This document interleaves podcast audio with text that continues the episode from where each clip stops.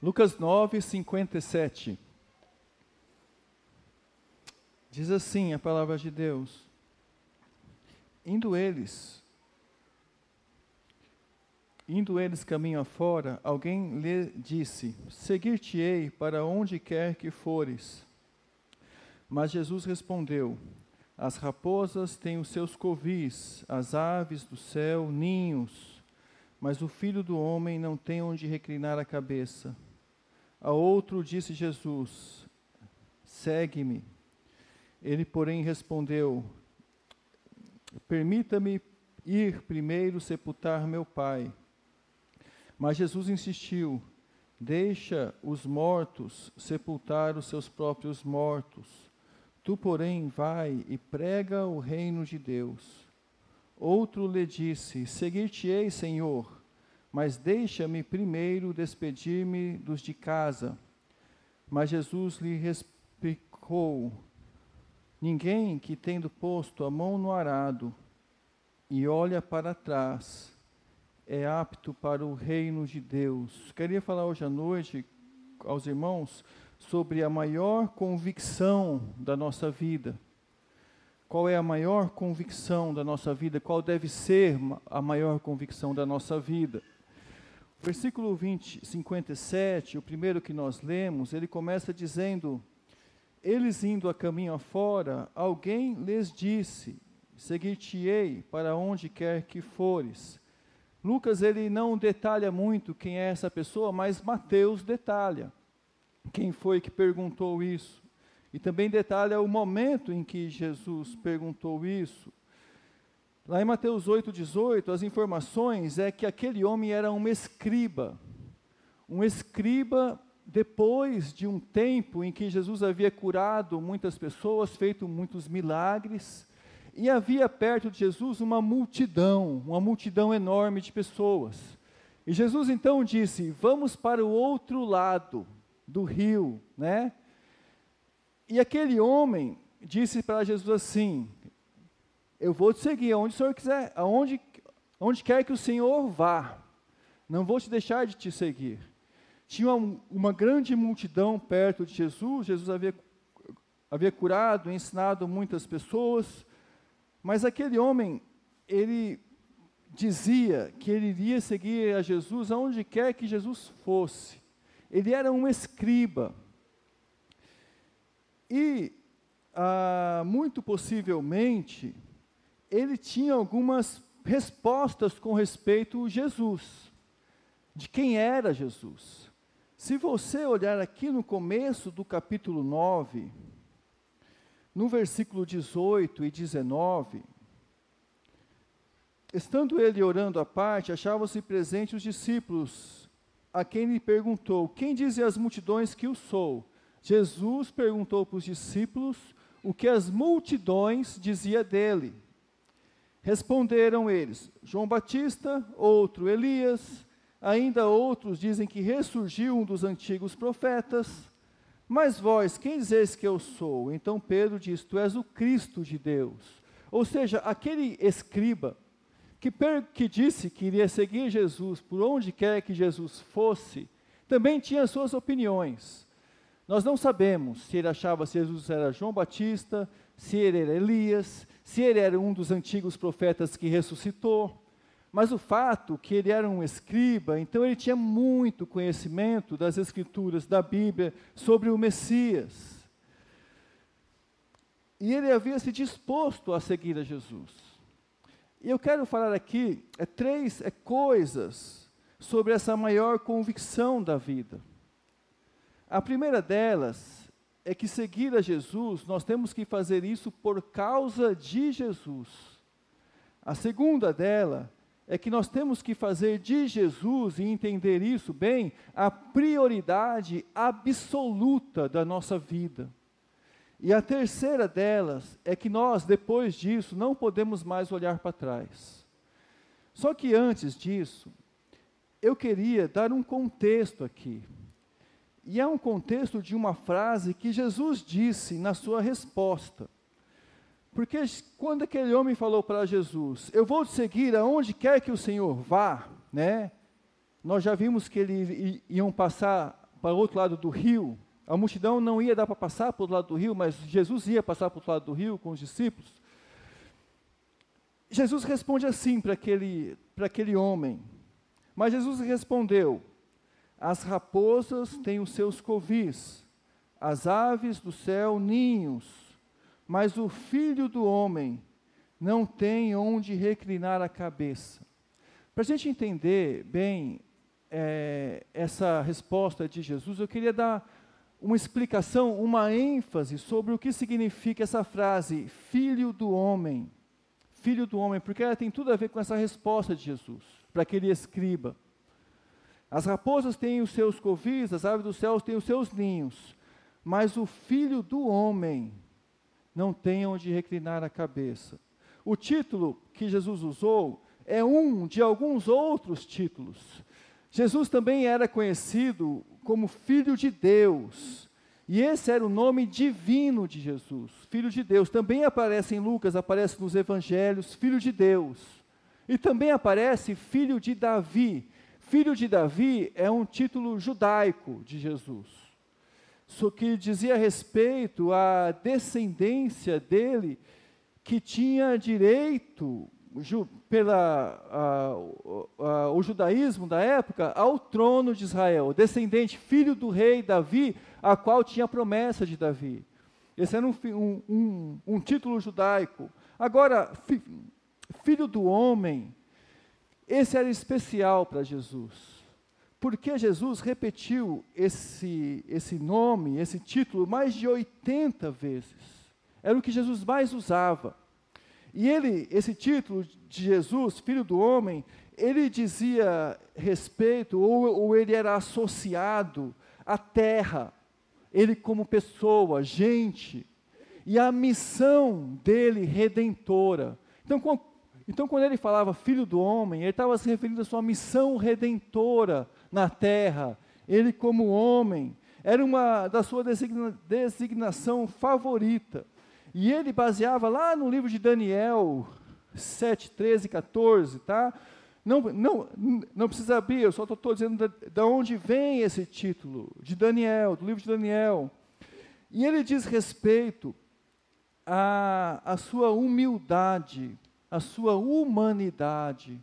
E é por isso que aqui em Lucas, humilde, humano, ele não tem onde reclinar a cabeça mas também dizia respeito à sua morte. É, lá em Lucas 19, 10, ele diz assim, o versículo, porque o Filho do Homem veio buscar e salvar o perdido. Esse é o, o título do, do, do, livro de Lucas, né? A, a mensagem do livro do Lucas, o Filho do Homem veio buscar e salvar o perdido. Em Mateus 24, 7, diz respeito ao seu go go futuro governo, futuro reino.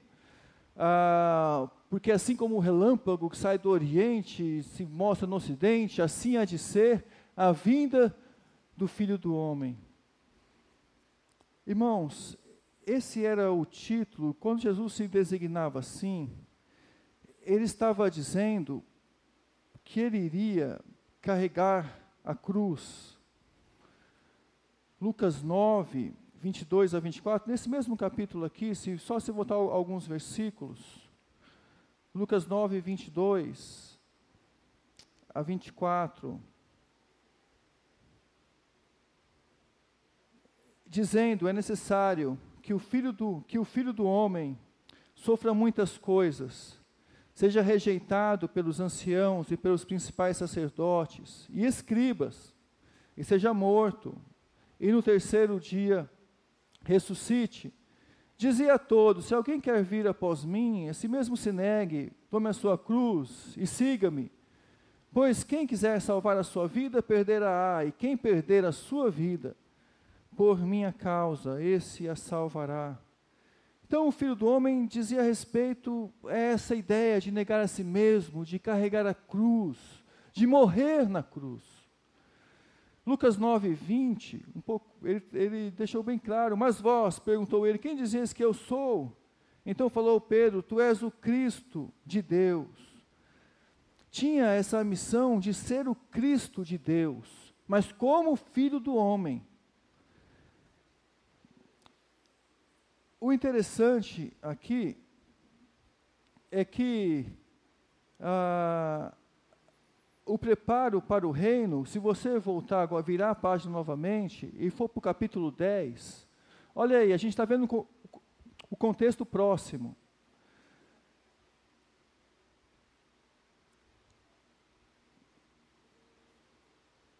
No capítulo 10, ele envia, é um capítulo inteiro onde ele envia os discípulos para pregarem.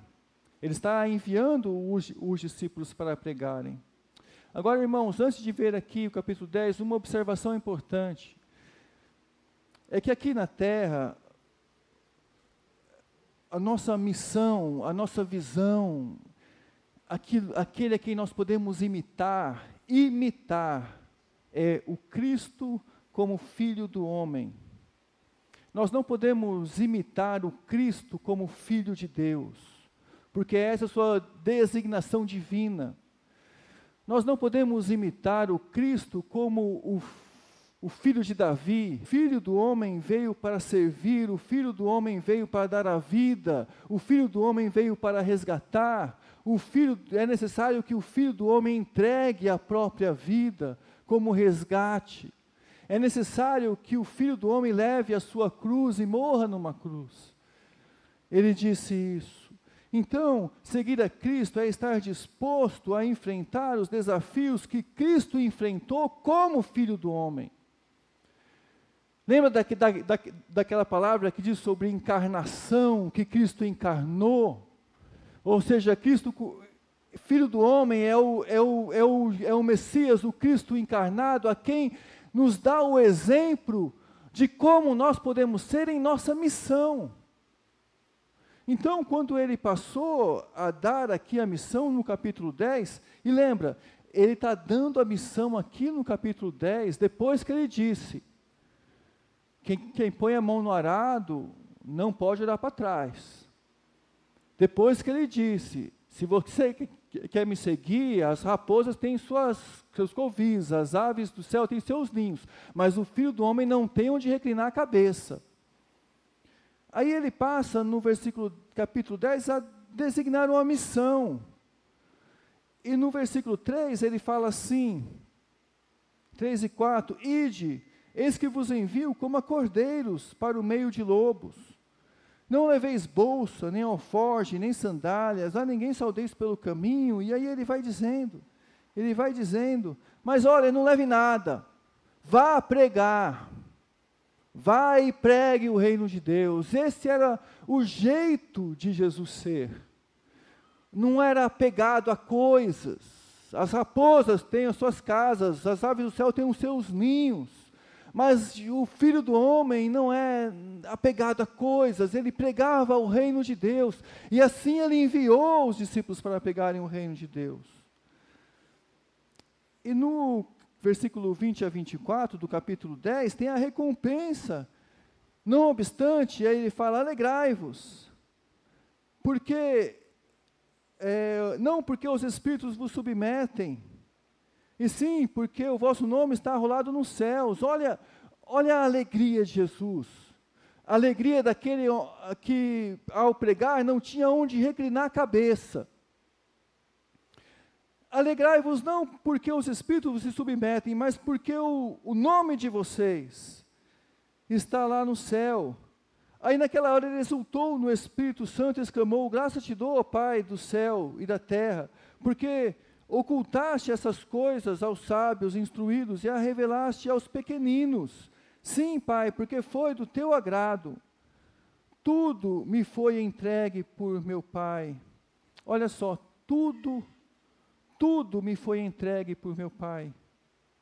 Ninguém sabe quem é o filho, senão o Pai. E também ninguém sabe quem é o Pai, senão o Filho, e a quem a quem o Filho quiser revelar. E voltando-se para os seus discípulos, disse particularmente: Bem-aventurados são os olhos que veem as coisas que você vê, porque eu vos afirmo que muitos profetas e reis quiseram ver e vedes o que vocês viram e ouviram, e ouvis e não o ouviram. Ou seja, aqueles discípulos estavam vendo a maior de todas as revelações. Jesus revelando o Pai, sem, sem, sem, é, sem compromisso ou, ou sem ah, nenhum, nenhuma maneira do, de interferência mundana. Porque o mundo não poderia interferir naquele que não tinha aonde dormir. Agora, irmãos, vamos fazer uma observação. Eu queria destacar essa ideia de filho do homem, destacando um pouquinho a ideia de filho de Deus. Olha lá, se você puder, deixa aí o, dedo em, em Lucas 9, abra lá em Colossenses 1. Olha quem era Jesus e quem é Jesus. Colossenses 1, Vou ler rapidamente aqui para destacar quem é Jesus. Colossenses 1,15.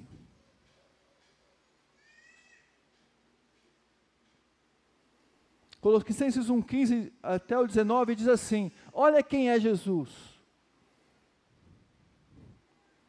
Aquele que as raposas tinham o primogênito de toda a criação, pois nele foram criadas, presta atenção, nele, nele, em Jesus, foram criadas todas as coisas no céu e sobre a terra, as visíveis, as invisíveis, sejam tronos, sejam soberanias, sejam principados, sejam potestades, presta atenção que todo o poder, nós vivemos hoje uma guerra de poder, a questão grande hoje em tentar diminuir o cristianismo é, é uma guerra de poder.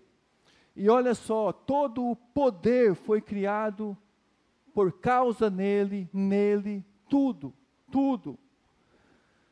E fala assim: soberanias e quer principados, quer potestades, tudo foi criado por meio dele e para ele. Para ele.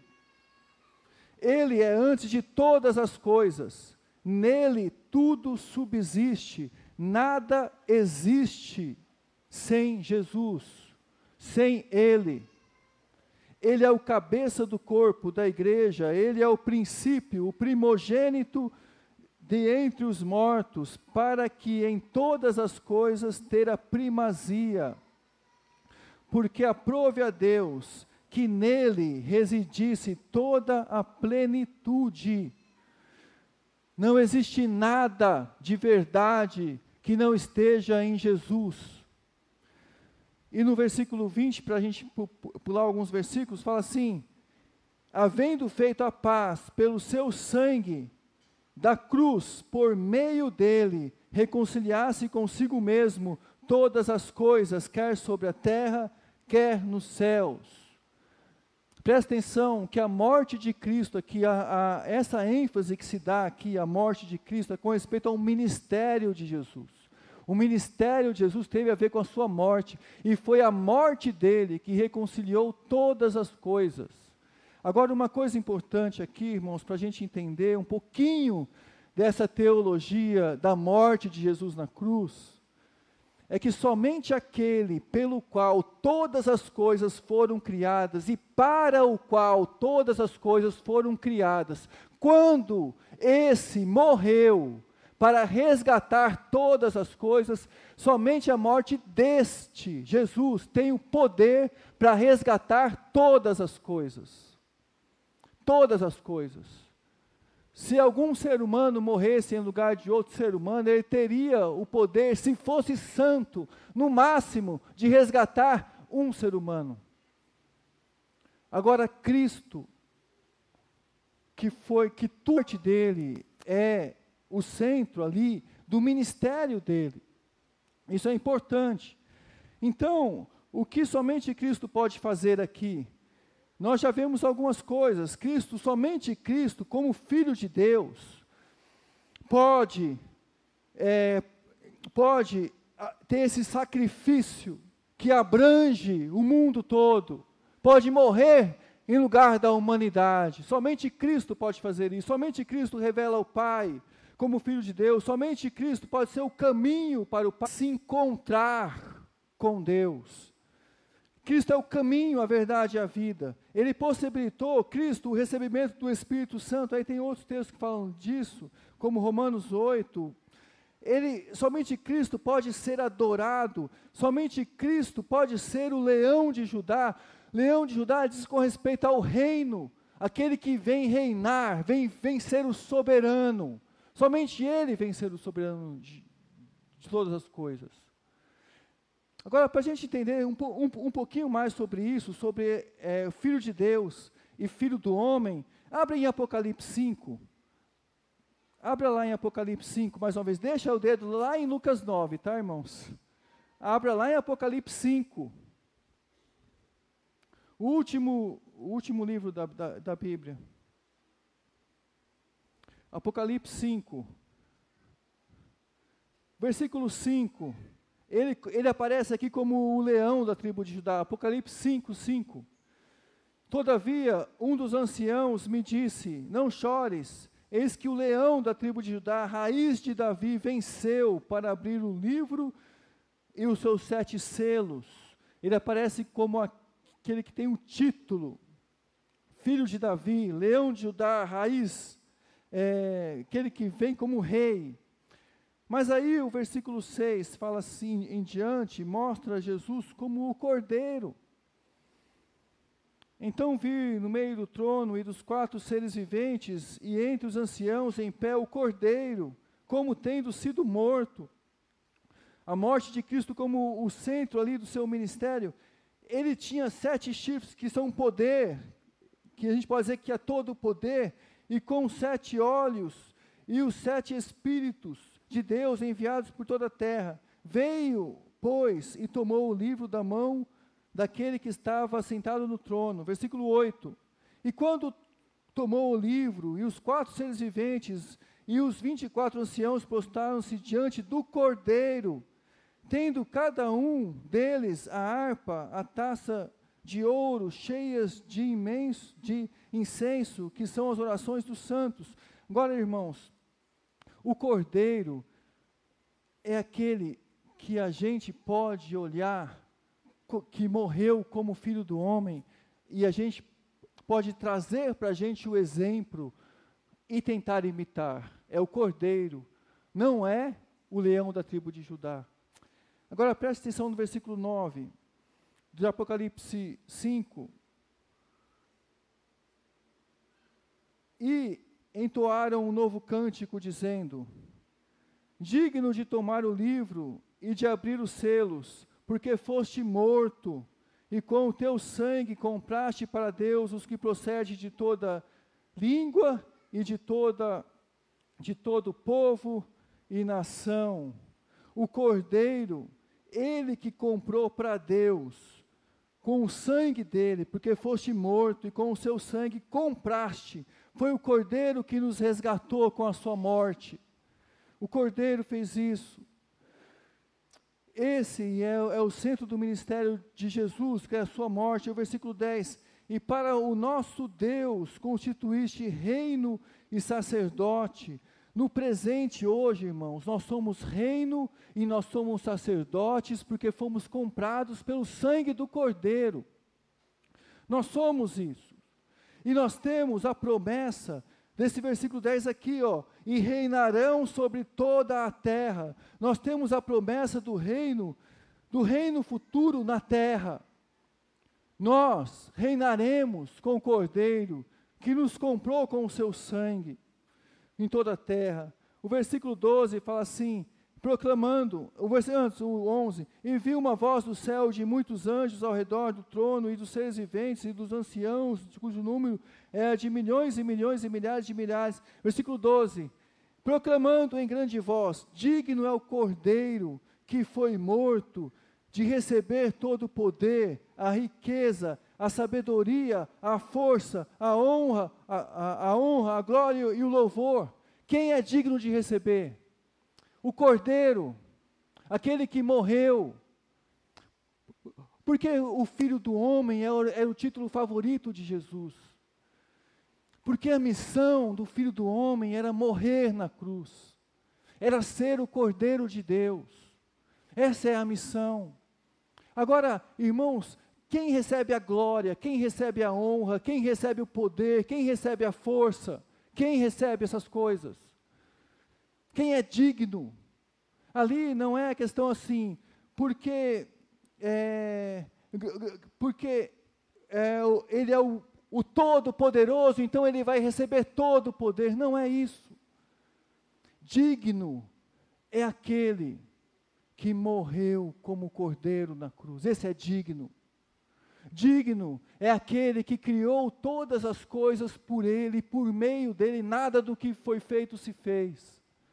E ele não obrigou, ele não ordenou, ele não impôs todas as coisas. Ele não, ele não obrigou a adoração. Ele comprou com o seu sangue. Ele se ofereceu, ele morreu como cordeiro. Ele foi sujeito, ele obedeceu. Ele é digno de receber, digno de receber. Por que ele é digno de receber? porque Ele é o Cordeiro de Deus. Nós vivemos hoje uma guerra de poder no mundo.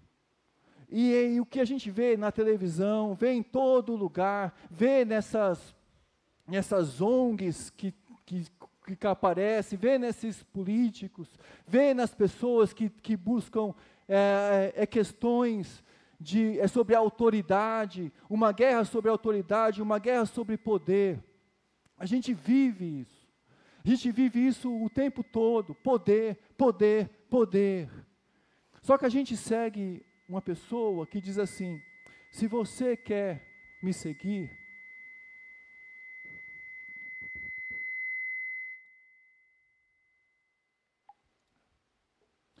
você tem que entender que o filho do homem, aquele que tem o título, sim, que é filho de Deus, que é de, da raiz de Davi, filho do homem não tem onde reclinar a cabeça. Aquele pelo qual as raposas eh, foram criadas, as aves do céu foram criadas, as aves têm o ninho delas, as raposas têm os covis delas.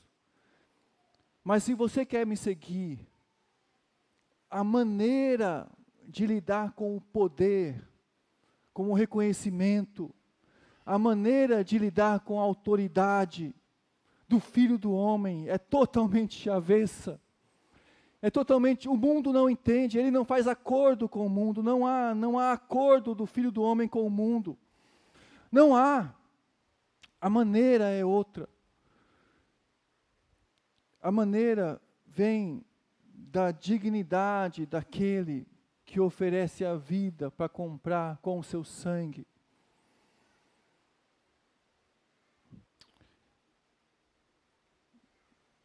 Para receber, versículo 9 fala, olha a ênfase que dá o versículo 9 de, Apocalipse.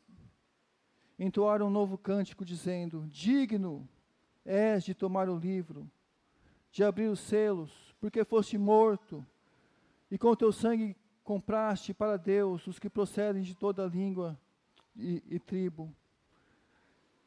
E aí, no versículo 12, ele fala: Digno é o cordeiro, porque foi morto, de receber. De receber. O que o, o, o cordeiro quer? O cordeiro quer receber.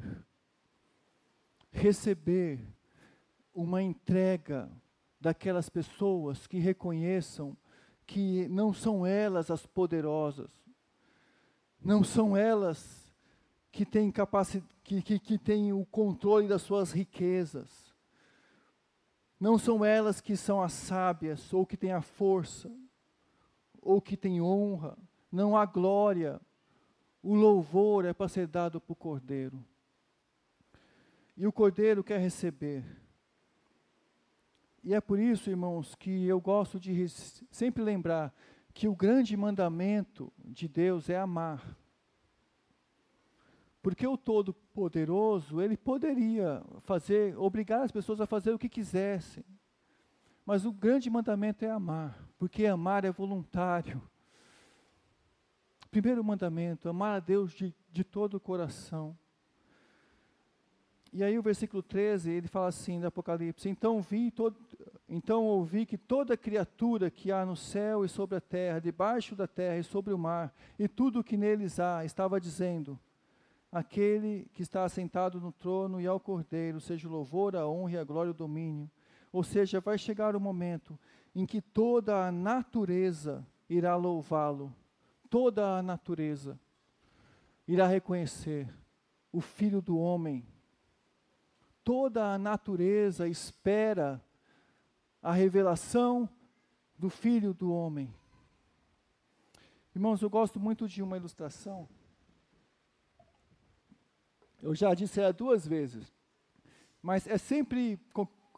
Eu, eu conto muito pouco ilustração, mas sempre quando me vem à mente, eu, quero, eu gosto de contar que aquela ilustração de quando Pedro é, é, não está na Bíblia, tá? É uma, é uma história que inventaram.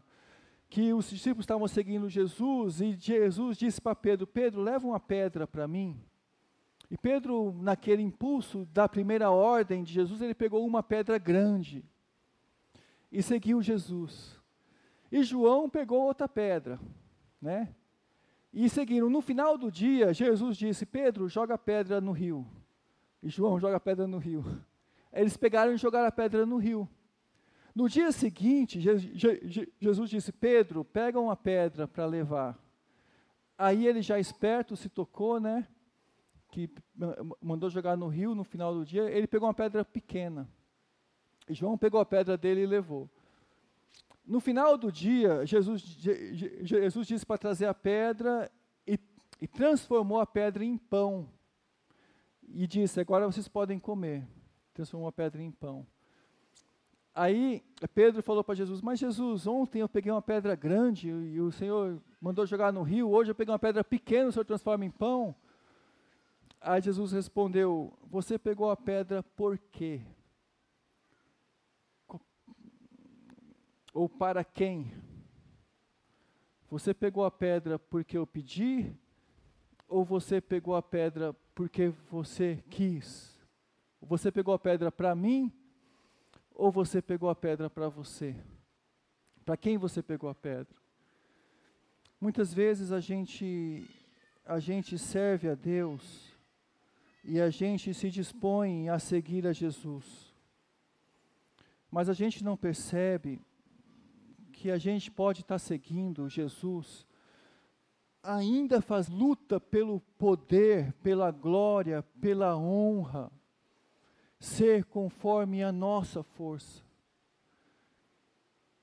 Quem é digno de receber a honra, a glória, é aquele que deu a vida. Nós seguimos aquele que deu a vida para nos salvar. Nós seguimos aquele que morreu numa cruz, irmãos. Nós seguimos aquele que morreu numa cruz. A missão de Jesus era morrer numa cruz. Isso, lendo, ouvindo o Ronaldo Lidório, o reverendo Ronaldo Lidório, ele dizia isso lendo Apocalipse 5. A missão de Deus é reinar, a de Cristo é morrer na cruz, e a da igreja é servir a Jesus. Qual é a missão da igreja? Servir a Jesus a Ele toda a honra, toda a glória, todo o louvor, todo o domínio, todo o poder. Servir a Jesus. Agora volta lá para Lucas 9. Eu quero aplicar esses, esses, esses três versículos. Lucas 9, para a gente encerrar.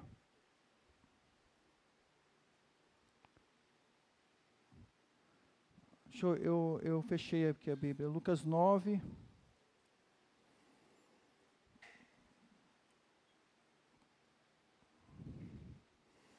Então, Lucas 9 diz assim, versículo 58.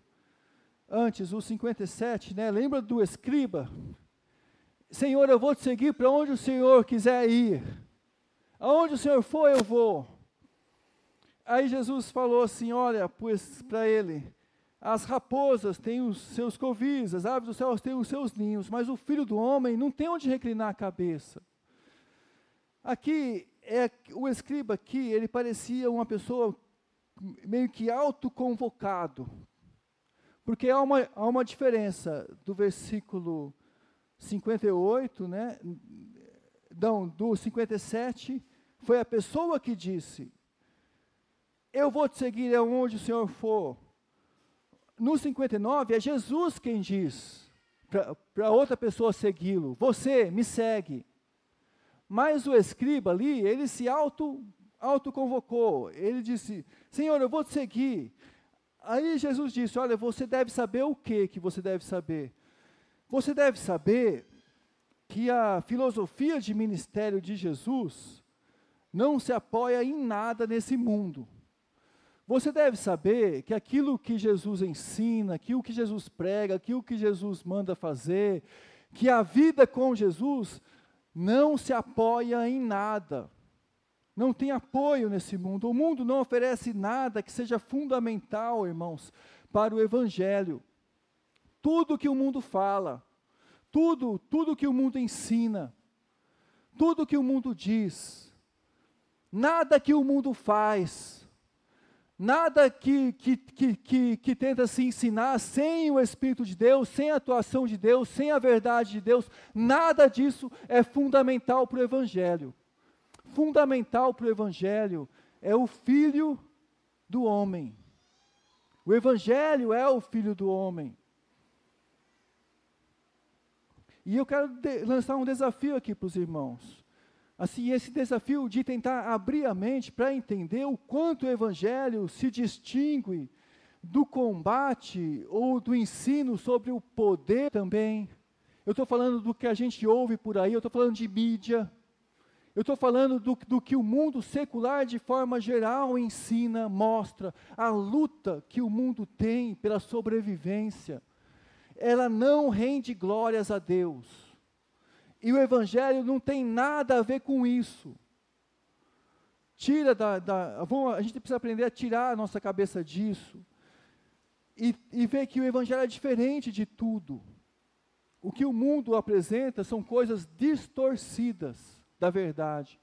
Essa é a capacidade que o mundo tem de fazer. O Evangelho é segundo Jesus, o Evangelho é Jesus. E para isso a gente precisa de uma dependência total de Deus. Então, o mundo, as raposas têm os seus covis, as aves dos céus têm os seus ninhos, o filho do homem não tem onde reclinar a cabeça, não depende do mundo, é dependência total de Deus. Ah, e, e se tem uma atração para a vida eterna, a única atração é Jesus Cristo. Porque se aquele escriba, ou se aquela pessoa que diz, Senhor, eu vou te seguir para onde quer que for, após, após ouvir essa resposta, eu não tenho onde dormir, se ele decidir seguir a Jesus, é por causa de Jesus, não é por nada mais. Seguir a Jesus é por causa de Jesus. A única atração que a gente tem para estar tá aqui é Jesus. A única atração para a vida eterna é Jesus. A única atração para estar tá aqui, irmãos, é Jesus. Olha para a vida eterna. Tenta se desvencilhar desse mundo. Tenta da, de como o mundo vê a igreja. De como pessoas vê pessoas tenta, de como o mundo vê reino de Deus, o mundo não vê reino de Deus. Irmãos, nós estamos aqui para seguir aquele que não fez aliança nenhuma com o mundo. Então, seguir a Cristo é seguir por causa de Jesus. Agora, olha o que Jesus fala aqui para o outro, no versículo 59.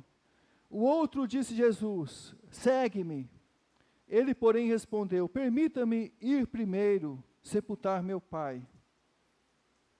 Versículo 59. Aqui, um, Jesus convocou ele. Jesus chegou e falou: Você aí, você, você me segue. Aí aquele que estava ouvindo falou: Senhor, deixa eu sepultar meu pai. Isso não quer dizer que, que o pai dele estava morrendo ou que tinha um enterro, quer dizer que ele iria esperar o pai dele morrer para então ir seguir Jesus. Quando Jesus disse, é, respondeu para ele, versículo 60, deixe os mortos sepultar os seus próprios mortos, tu porém vai prega o reino de Deus. Jesus estava dizendo o seguinte, os mortos espirituais, eles podem sepultar os mortos físicos. Deixe que, que outra pessoa enterre ele. Você vai e pregue o reino de Deus. Passou, ele deu uma missão para aquele indivíduo. Que aquele indivíduo deveria pregar o reino de Deus. Então, ele poderia estar pensando o seguinte, aquela pessoa, ele poderia estar pensando assim, olha, pessoas dependem de mim. Eu tenho algumas pessoas que ainda dependem de mim. E o que é interessante aqui é que as dúvidas sinceras dessas, dessa pessoa, elas foram colocadas para Jesus, e Jesus respondeu de forma clara. Aquele indivíduo tinha, tinha uma dúvida sincera. Olha, eu eu vou, mas depois que eu cuidar de algumas pessoas. E Jesus respondeu de forma clara para aquelas pessoas, respostas diretas, respostas objetivas e inquestionáveis de Jesus. E a resposta de Jesus dizia para aquela pessoa que pessoas dependem primeiro que sigamos a Jesus. A dependência maior que as pessoas têm da gente é que as pessoas olhem na gente como pessoas que seguem a Jesus. Nós precisamos ter a capacidade primeira de pregar o reino de Deus. Essa é a prioridade máxima de uma vida. Isso não se troca na nada. É a prioridade máxima é pregar o reino de Deus. Nós precisamos ter em nós a capacidade de pregar o reino de Deus. Pessoas dependem disso primeiro. O que impede você de servir a Deus? Irmãos, os mortos também enterram os, fisicamente os mortos. Agora, a minha pergunta para a gente hoje é: o que impede a gente de servir a Deus? Será que tem algum impeditivo? Será que quando eu olho assim, Senhor, eu quero te seguir, mas, o, mas eu, eu, tenho esse impeditivo, a minha vida está tá, tá, tá travada por causa disso, disso e disso. Não existe travas, irmãos, irmãos, não deve existir travas que nos impeçam de pregar o reino de Deus. E para pregar o reino de Deus é preciso seguir a Jesus. A prioridade absoluta da vida é seguir a Jesus. E isso vai até primeiro do que a nossa família. O primeiro lugar da nossa vida, prioridade absoluta antes da família, antes das necessidades familiares, de cuidar de pessoas, seguir a Jesus. Agora, eu não estou falando de ir para o campo missionário. Não é, não, é, não é exatamente isso que eu estou dizendo, de viajar, de sair. Mas eu estou dizendo de deixar com que Jesus, o Filho de Deus, Trabalhe na sua vida como prioridade máxima, para que você possa ajudar pessoas que estão perto de você, pregar o reino de Deus. E quando Deus te chamar para o campo missionário, se chamar, vá. Vá. E não olhe para trás, porque o versículo seguinte diz, diz assim: mas Jesus insistiu. Não, é o versículo 61. Outro lhe disse, aí veio outra pessoa e disse: Seguir-te-ei, Senhor, mas deixa primeiro despedir dos de casa. Olha que essa era, era, um, era um voluntário disposto, esse, né? Esse era um voluntário disposto, ele queria apenas se despedir. E Jesus não, não recriminou isso que ele quis se despedir. Ele apenas fez uma observação. Versículo 62. Mas Jesus lhe replicou: Ninguém que tendo posto a mão no arado, olha para trás, é apto para o reino de Deus. O chamado, irmãos, e a visão de Deus que Deus lhe deu, ele não são os mesmos que as outras pessoas têm. Você, a sua vocação, o seu chamado, a sua visão que você tem de Deus, Deus te deu isso. Então, é quando aquele pessoa disse, olha, eu vou despedir dos meus fa familiares, Jesus lembra, vai, mas não olha para trás. Porque as pessoas que você vai despedir não têm a mesma visão que você tem, não têm a mesma colocação sobre o mundo que você tem, não têm o mesmo chamado que você tem. Vai olhar para os problemas de maneira diferente que você olha. Você vai, vai, despeça das pessoas. Mas lembra, não olhe para trás. A visão é sua, o chamado é seu, a vocação é sua. Você se dispôs a me seguir. Você aprendeu sobre o reino de Deus. Você aprendeu sobre o Filho de, de Deus, o Filho do homem. Aquilo que você aprendeu de Deus e você tem convicção que você aprendeu, isso é uma lição que Deus trabalhou com você. Vá e trabalhe isso nas pessoas perto de você. Quando você for se despedir, não olhe para trás. Não olhe para trás. Porque demora um tempo para as pessoas assimilarem aquilo que Deus já comunicou para você. Demora um tempo para as pessoas entenderem o reino de Deus em você. Não olhe para trás. Não olhe para trás. Porque Deus já comunicou para você. O arado, irmãos, ele, quando a pessoa colocava a mão no arado, ela não podia olhar para trás porque o arado ficava torto. Era olhar para frente, era olhar para lá e ir firme para lá. É isso que ela tinha que fazer. E é natural que as pessoas chamem a gente para olhar para trás. Na verdade, é natural que as pessoas nos chamem para olhar para o lado. A gente está assim, né?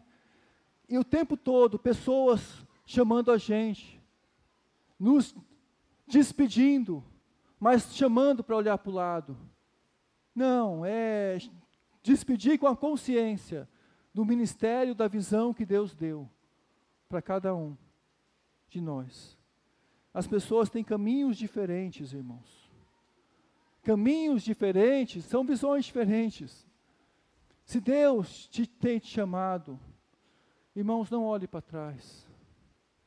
O reino de Deus precisa ser uma, uma convicção firme nossa, da nossa vida.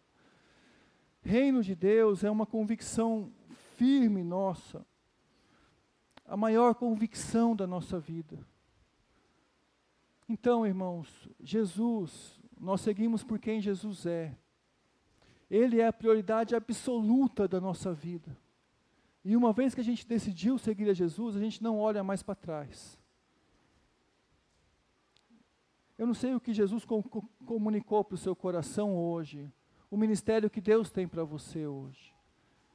Mas talvez Deus tenha tido e tenha chamado você para algum ministério ou alguma coisa. Um ministério você tem, que é o que Jesus disse para aquele segundo: vai e pregue o reino de Deus. Esse você tem. Esse você já tem. Crie convicção no seu coração. Olhe para Jesus. Não olhe para trás. Coloque Jesus como prioridade absoluta da sua vida. Entenda que esse mundo é uma disputa de poder que nada tem a ver com o Evangelho. Nada tem a ver. O diabo, irmãos, é aquela pessoa que quer desvirtuar a igreja de Apocalipse 5, versículo 9. Aquele cântico lá. Digno é o Senhor de receber a honra, o poder, a glória, o louvor, a força. A todo custo, tudo que o, o mentiroso faz é desvirtuar isso da nossa mente. A nossa maior convicção é olhar para Jesus e falar assim: não é esse que eu sigo, é esse que eu vou. É, é esse, toda a minha força e vocação é, é para ele que eu vou. Eu queria pedir para o grupo de louvor, se possível, irmãos, é cantar uma parte de uma música. A, a parte da música é: O meu coração sempre dará toda a glória a ti, Senhor. Vamos cantar da, da, daqui para frente essa música? Pode vezes. Vamos repetir, irmãos. O meu coração sempre dará toda a glória a ti, Senhor. O meu coração sempre dará toda a glória a ti, Senhor. Só que, irmãos, eu quero fazer um desafio para os irmãos que estão aqui hoje à noite. Preste atenção, irmãos, nesse desafio. O desafio é o seguinte: a missão da igreja é servir o Cordeiro. Então, quando você estiver cantando, o meu coração sempre dará toda a glória a ti, Senhor. Pensa naquele momento lá no céu em que você vai dizer isso para Ele, porque todos vão dizer isso para Ele. Nós vamos dizer como louvor e adoração. Mas pensa isso aqui agora. Você pregando o reino de Deus, que nada te impeça de pregar o reino de Deus, e que você cante: O meu coração sempre dará toda a glória de Senhor, porque o Cordeiro é digno, o Filho do Homem é digno de receber todo louvor, toda poder, toda riqueza, toda sabedoria, toda honra, toda glória, porque foi morto e porque por meio dele, ele comprou com o seu sangue para Deus todas as pessoas, todo mundo, todo o universo. É um desafio de pregar o reino de Deus. É um desafio de vocação, irmãos. A nossa vocação é essa. A nossa missão como igreja é essa: de servir o Cordeiro